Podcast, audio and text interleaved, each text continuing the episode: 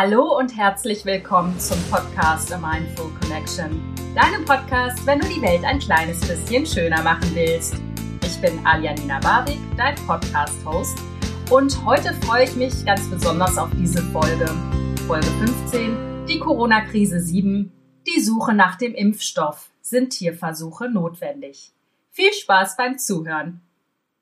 Ja, ich habe mir heute ein besonderes Brett vorgenommen. Das möchte ich erstmal vorweg sagen. Deswegen ist diese Podcast-Folge auch zweigeteilt, weil ich dich beim Hören nicht überfordern will und irgendwie eine Drei-Stunden-Folge dir aufs Ohr drücken will. Das Thema ist so komplex, das Thema Tierversuche, dass ähm, es auf jeden Fall mindestens zwei Folgen benötigt. Ich habe selbst gemerkt bei der Recherche die letzten Tage, dass ich mich in dem Thema viel zu wenig ausgekannt habe, beziehungsweise mich eigentlich nie wirklich damit beschäftigt habe. Natürlich wusste ich, dass es Tierversuche gibt und ich kannte auch so die groben Eckdaten. Aber so richtig tief in die Materie bin ich nicht eingetaucht. Ich wollte eigentlich einen ganz anderen Podcast machen. Ähm, eine meiner herzallerliebsten Freundinnen, äh, mit der ich vor einigen Tagen diskutiert habe, die hat mich im Prinzip auf dieses Thema gebracht. Ich habe das Thema Tierversuche allerdings schon vor einigen Wochen gestreift, nämlich als die Corona-Krise kam und ich bei Facebook ganz furchtbare Fotos von Tierversuchen gesehen habe, die im Moment durchgeführt werden an Rhesusaffen und an Makaken, um einen neuen Impfstoff zu finden gegen das Coronavirus, das Covid-19. Ich habe, wie gesagt, dieses Thema gestreift, aber ich habe mich nicht so richtig äh, getraut, mich damit zu befassen, weil ich wusste und ja, es hat sich tatsächlich auch bestätigt, dass dieses Thema ein unglaublich komplexes Thema ist und ich da richtig tief eintauchen muss und es gar nicht so mein Hauptthema eigentlich ist. Aber nichtsdestotrotz, ich für meinen Teil habe super viel gelernt und ich hoffe, dass ich dir mein Wissen ordentlich weitergeben kann und du auch ja ein weiteres Bild zum Thema Tierversuche bekommst, gerade jetzt in Bezug auf die aktuelle Situation. Ich habe mich tatsächlich selber lange nicht an das Thema rangetraut, so wie ich die letzten Wochen bemerkt habe. Und ich habe mich gefragt, warum das so ist. Wahrscheinlich ist es bei mir die Sorge davor, mit meiner doch relativ radikalen Meinung anzuecken aber meine Meinung soll hier gar nicht so gelten. Du kriegst sie natürlich mit, weil ich damit auch nicht hinter dem Berg halte. Aber ich glaube, es ist total wichtig, um eine Struktur in dieses mega komplexe Thema reinzukriegen, wirklich von Anfang anzufangen. Das heißt, was ist der Anfang? Im Prinzip beschäftige ich mich jetzt in dieser Folge vor allen Dingen mit der Geschichte der Tierversuche und im zweiten Schritt mit der Frage, warum wir gerade Mäuse benutzen oder vor allen Dingen Mäuse, um diese Tierversuche auf den Menschen zu übertragen und was das überhaupt für einen Sinn hat oder ob es überhaupt einen Sinn hat, eine kleine Nagetiergruppe als Referenz zu nehmen für den menschlichen Körper. Aber ich fange jetzt erstmal mit der Geschichte an. Wenn du meinen ersten Podcast gehört hast, den Podcast Nummer eins, warum wir alle miteinander verbunden sind, da habe ich tatsächlich so die Tierversuche ganz am Rande gestreift. Und zwar habe ich über die Zeit der Aufklärung gesprochen, über René Descartes, den großen Aufklärungsphilosophen, der da gesagt hat, cogito ergo sum, also ich denke, also bin ich das heißt die Vernunft und den Verstand in den Vordergrund gestellt hat. Nun hat der gute Herr Descartes, das habe ich auch in der ersten Folge erzählt, einige ziemlich widerliche Tierversuche durchgeführt. Und zwar, er hatte die Auffassung, dass alles Materie ist. Dass Tiere keine fühlenden Lebewesen sind, sondern dass Tiere seelenlose Maschinen sind. Um das zu bestätigen, hat er Hunde bei lebendigem Leibe aufgeschnitten und hat deren Schmerzensschreie interpretiert als einfach ein Ausdruck einer Maschine. Das hätte nichts zu bedeuten und Empfindungen spielten da gar keine Rolle. Für mich war jetzt am Anfang der Recherche ganz wichtig zu hinterfragen, ey, wann sind diese Tierversuche eigentlich aufgekommen? Wann haben wir angefangen, mit den Tieren zu experimentieren? Und für mich war daher der Punkt, dass das zu Zeiten der Aufklärung entstand, eigentlich schon gegeben. Aber ich hatte mich geirrt. Tierversuche werden schon wirklich sehr, sehr, sehr, sehr lange gemacht. Das reicht bis weit in die Antike hinein. Und da wurden die ersten Tierversuche sozusagen aufgezeichnet und festgehalten.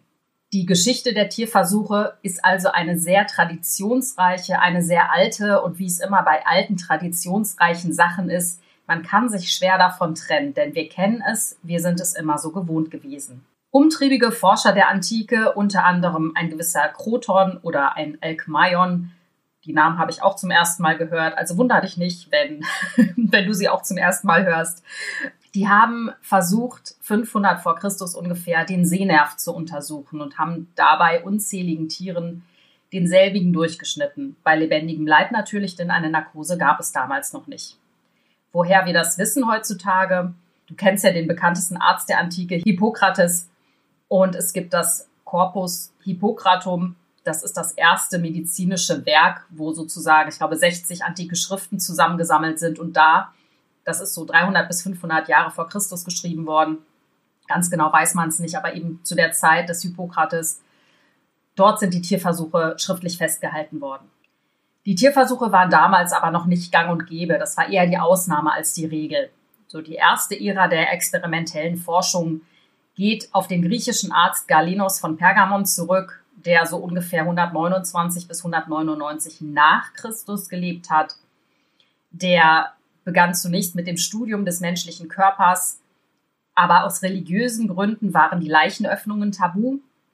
Das heißt, Galen behalf sich dann mit Versuchstieren wie Schweinen, Ziegen, Affen und Hunden, die ohne Betäubung bei völligem Bewusstsein seziert wurden. Also er hat allerhand Tiere genommen, die tatsächlich auch heutzutage noch benutzt werden.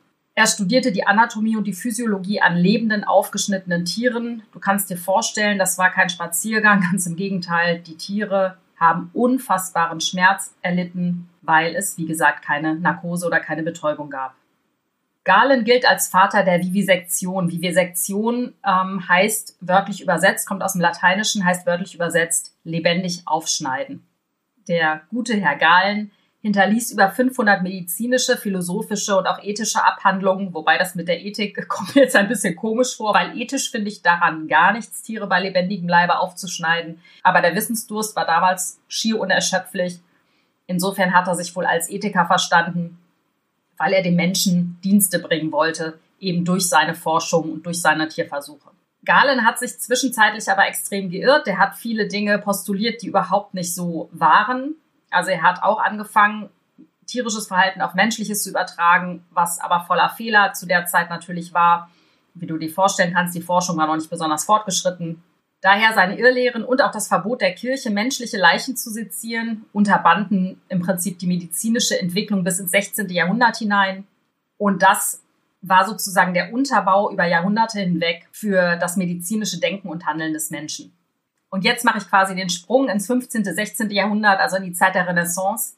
Da kam es zum Wiederaufleben des Tierversuches. Renaissance heißt ja auch Wiedergeburt. Und daher auch, da wurden ganz viele Dinge aus der Antike wieder übernommen. Und daher kam es eben auch in der Wissenschaft, in der Forschung zum Wiederaufleben des Tierversuchs. Das beliebteste Versuchstier war dabei der Hund, aber auch Affen aufgrund der angeblichen Ähnlichkeit zum Menschen wurden oft benutzt als Versuchstiere, aber genauso wie Bären, Nagetiere, Einhufer und Wiederkäuer. Das heißt, im Prinzip haben die Menschen damals alles genommen, was nicht bei drei auf dem Baum sitzen konnte, um es bei lebendigem Leibe aufzuschneiden und zu untersuchen.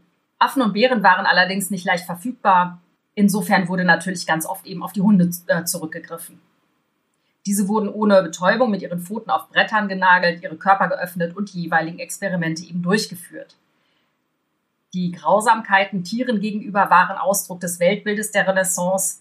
Ne, in Zeiten der Renaissance hat sich der Mensch an die Spitze sozusagen gesetzt. Er war Stellvertreter Gottes und er hatte eben dann auch die Macht, über die Tiere zu verfügen. Das ist so ein bisschen der geschichtliche Unterbau, warum diese Tierversuche damals wieder neu aufgekeimt sind, warum der Mensch das gemacht hat, was er damals angefangen hat zu tun.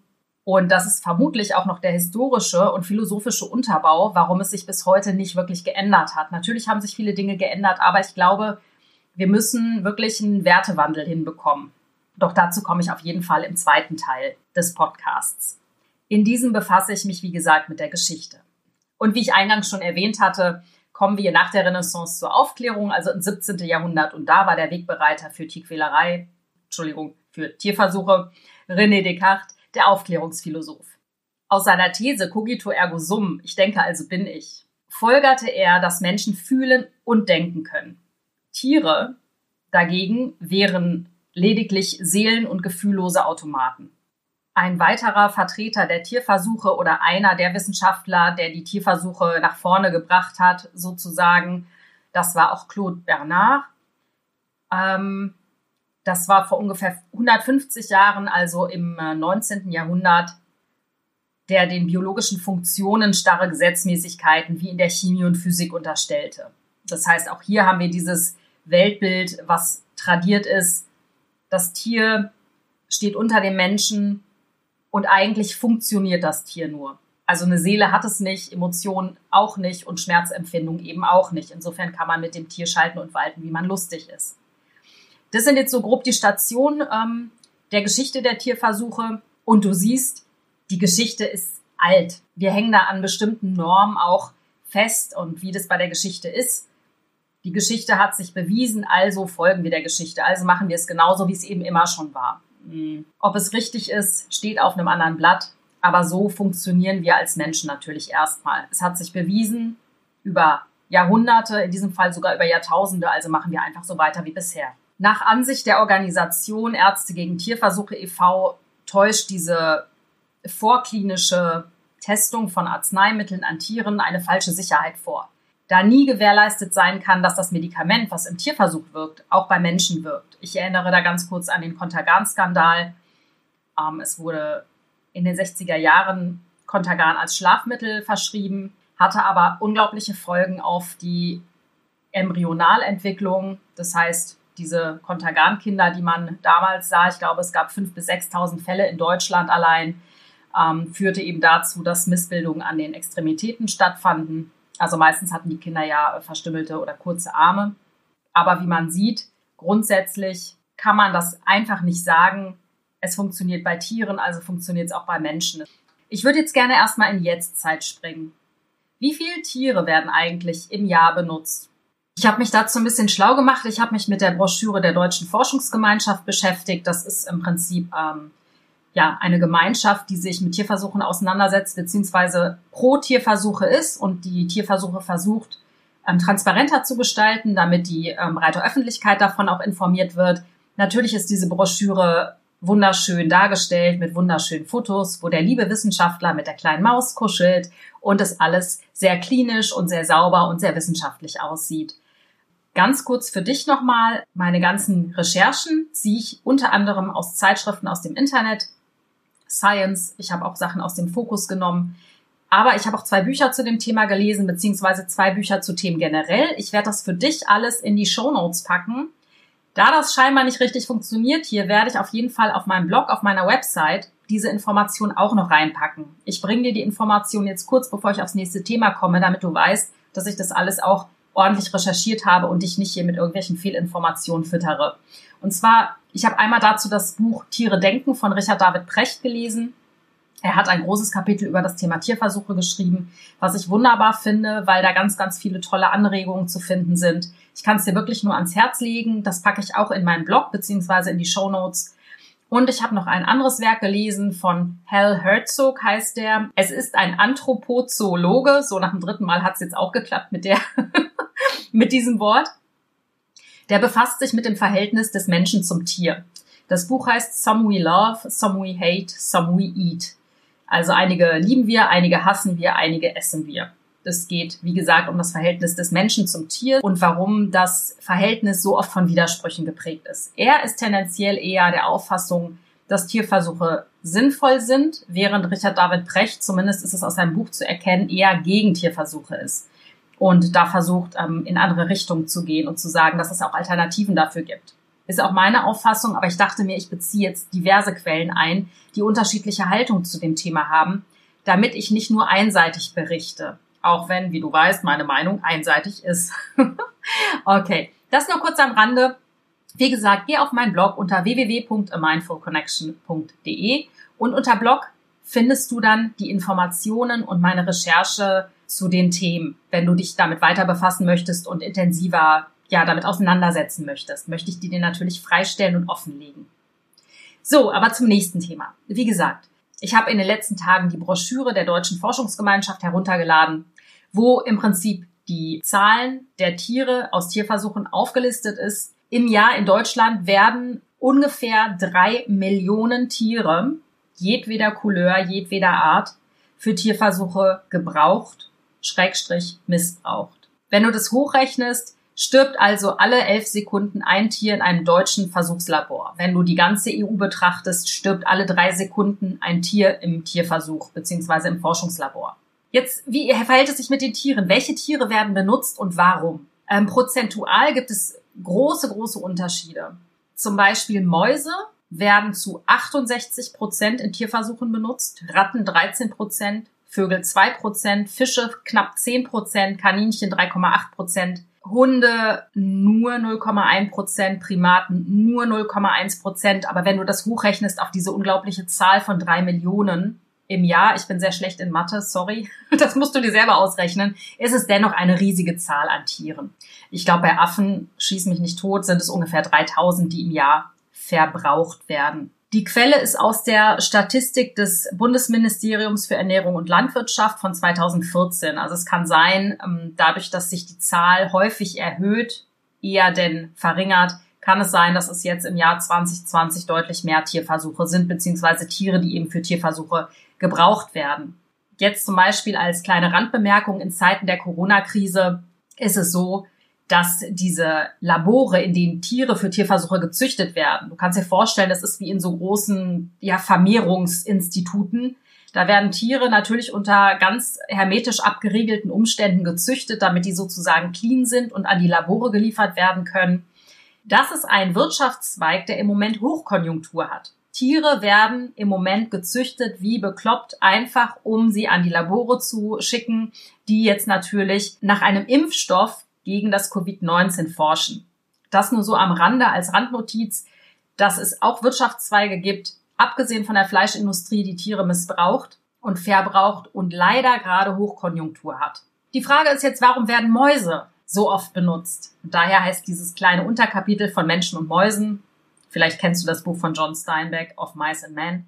Das ist ja auch ein sehr schönes Buch, was irgendwie rein vom Titel her gut zu diesem Thema passt. Also von Mäusen und Menschen. Ja, das Beispiel Maus. Warum sind sie die häufigsten Opfer von Versuchen? Das hat unterschiedliche Gründe. Zum einen liegt es in der Fortpflanzungsnatur der Mäuse, dass ähm, Mäuse als Versuchstiere generell sehr leicht verfügbar sind. Mäuse sind wahre Fortpflanzungskünstler. Ja, also alle vier bis fünf Tage kann ein Mäuseweibchen schwanger werden. Ein Wurf hat sechs bis acht Mäusebabys und zwei Tage nach der Geburt können Mäuseweibchen erneut schwanger werden. Davon mal abgesehen sind diese kleinen Nager handlich. Sie sind extrem zahm und pflegeleicht in der Haltung. Davon mal abgesehen ist ein Mäusejahr äquivalent zu 30 Menschenjahren. Also wenn man längere Forschung betreibt, wenn du eine Maus hast, die zwei Jahre alt ist, hast du auf jeden Fall schon mal quasi die Ergebnisse für einen 60-jährigen Menschen was natürlich auch in der Forschung immer wieder von den Altersstrukturen her beachtet werden muss, weil es ja wichtig ist, in welchem Alter welches Medikament wirkt. Kleiner Disclaimer, auch bei der jüngsten Corona-Forschung beziehungsweise der Erforschung nach dem Impfstoff ist es jetzt zum Beispiel in Peking der Fall gewesen, dass man da auch in Tierversuchslaboren erforscht hat, welchen Impfstoff man nehmen kann oder welcher in Frage käme. Auch diese Studie wurde zunächst an Ratten und Mäusen erforscht. Die Chinesen wollten einen Totimpfstoff entwickeln, das heißt, dass der eben nur abgetötete und sich nicht mehr vermehrende Krankheitserreger oder Bestandteile der Erreger enthält. Ähm, und dieser Impfstoff soll eben das Immunsystem zur Bildung von Antikörpern anregen, ohne dass eben eine Krankheit ausbricht. So, das ist deren Forschungsgrundlage. Und für diese Studie wurden zunächst auch Ratten und Mäuse geimpft, die in diesem Zuge gute Antikörper entwickelt haben. Das Problem ist nur so grundsätzlich, dass dieses Coronavirus eben nicht in Nagetieren gut repliziert. Das heißt, mit den Tieren konnte eben kein Belastungstest durchgeführt werden. Und ähm, dieser Belastungstest wird dann durchgeführt, wenn ähm, das Virus sozusagen im Körper ausbricht. Aber dadurch, dass es bei Nagern oder Mäusen eben nicht so gut dazu kommt, wurde dieser Schritt dann von Mäusen und Ratten übersprungen.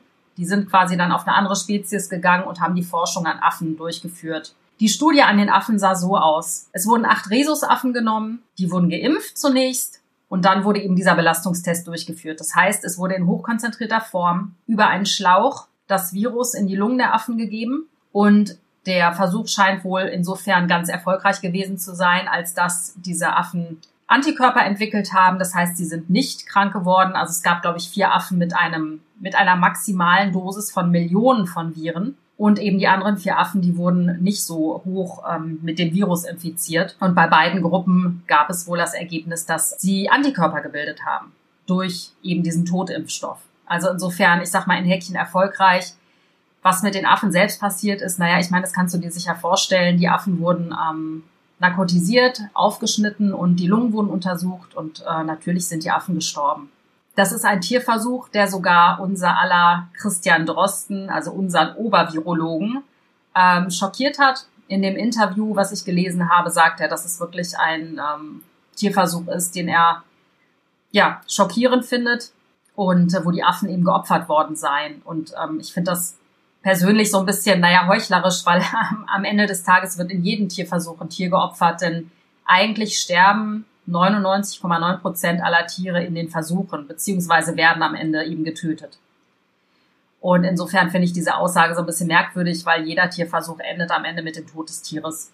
Dieser neue Tierversuch, um eben einen Impfstoff gegen das Covid-19-Virus ähm, zu entwickeln, ist auf jeden Fall nicht gang und gäbe weil wie gesagt, ähm, es muss ja sowieso alles im Moment schnell gehen und für einen normalen Impfstoff braucht man fünf Jahre, um den zu entwickeln. Jetzt in dem Fall hoffen sie in einem Jahr auf, ja, auf einen Impfstoff, der fähig ist, uns sozusagen zu schützen vor diesem Virus, was natürlich auch, ich sag mal, ethisch, Tierversuch hin oder her, auch für uns Menschen sehr fragwürdig ist, weil in so einer kurzen Zeit kann man natürlich überhaupt keine Sicherheiten haben, ob und wie das Virus wirkt und vor allen Dingen, was für Folgeschäden diese Impfung am Ende haben wird. Aber das auch nur am Rande. Wie gesagt, das Thema ist sehr komplex. Also sorry, wenn ich dich jetzt hier so ein bisschen erschlage. Also, ich komme zurück zur Ausgangslage von Menschen und Mäusen.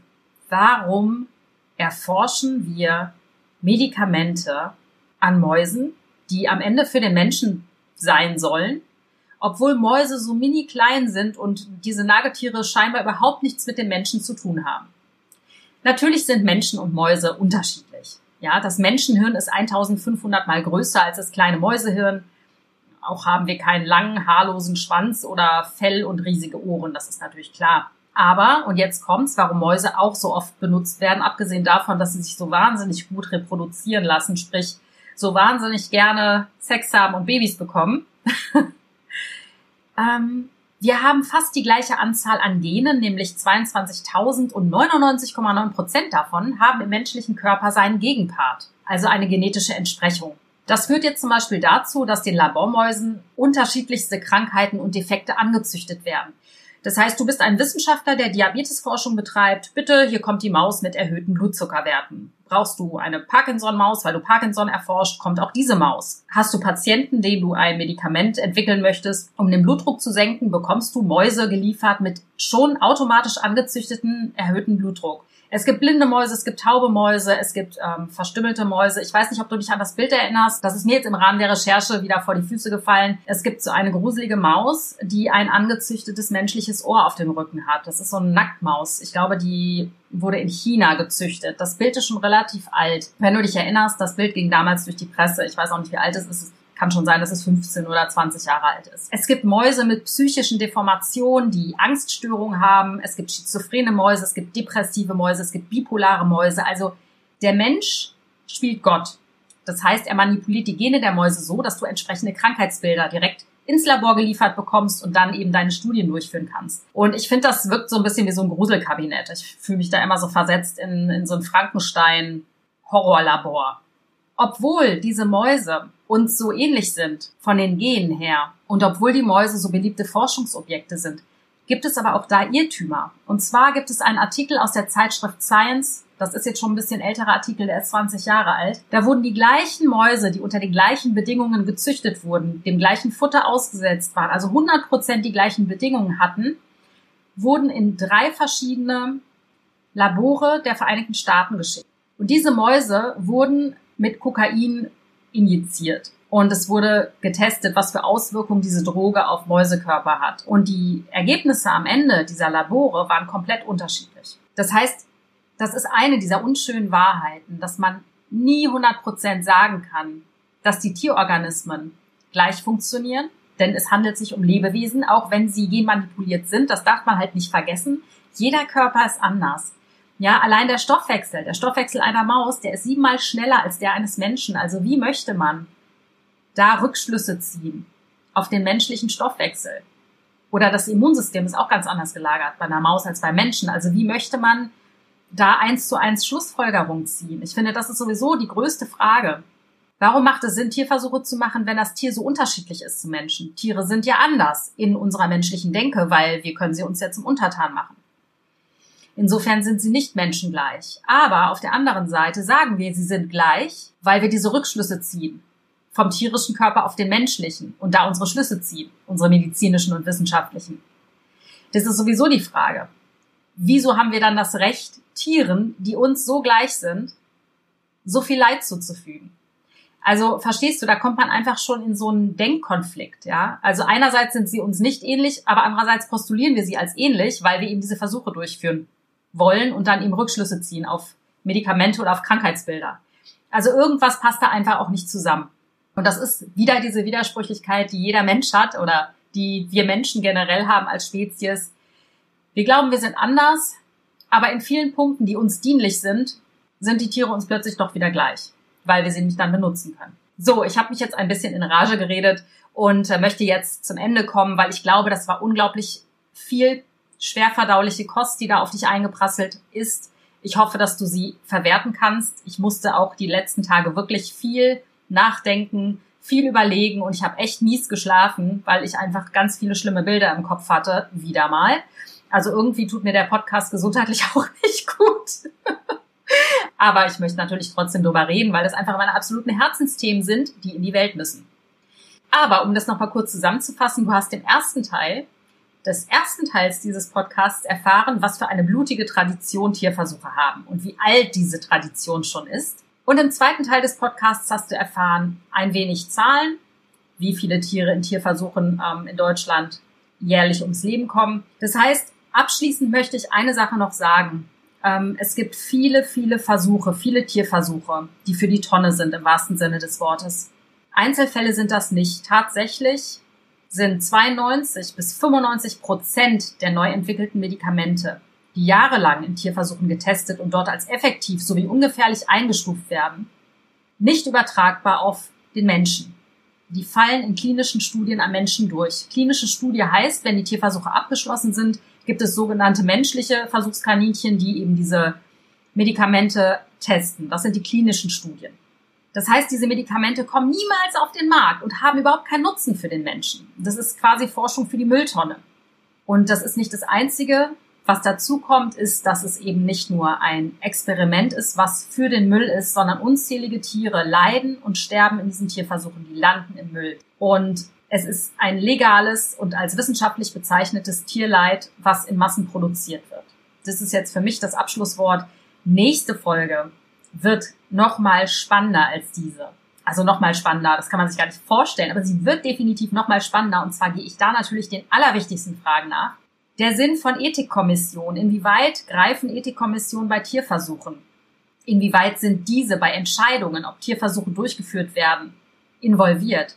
Und wie sieht die aktuelle Gesetzeslage zu Tierversuchen aus? Und was müsste sich gesetzlich ändern, dass Tierversuche nicht mehr so viele Tiere produziert die unnötig leiden und sterben in Versuchen. Und des Weiteren möchte ich dir natürlich dann auch als hoffnungsfrohen Ausblick zeigen, dass im Moment es so viele alternative Forschungsmethoden gibt, die Tierversuche unnötig machen und dass im Prinzip da die Politik ein Auge drauf legen sollte und da viel, viel mehr Geld investieren sollte, damit diese alternativen Forschungsmethoden gefördert werden. Und zu guter Letzt werde ich dir in der nächsten Folge natürlich auch noch sagen, wie du dein Badezimmer tierleidfrei gestalten kannst. Das heißt, welche Infos du brauchst, um viele, viele Produkte in deinem Badezimmer stehen zu haben, die ohne Tierversuche ausgekommen sind.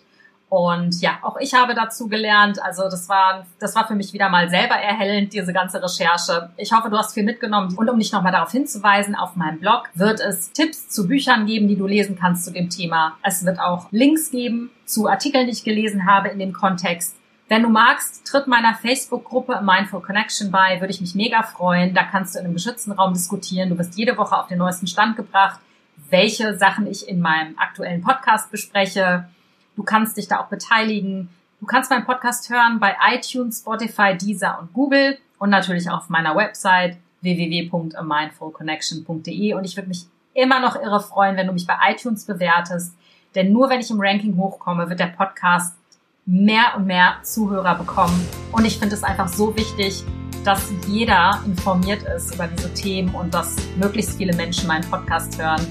Denn nur gemeinsam können wir die Welt schöner machen, wie du ja weißt. Und ähm, ja, fühle dich von Herzen gedrückt. Ich danke dir so sehr fürs Zuhören und dass du mich unterstützt. Bis nächste Woche. Deine Alia.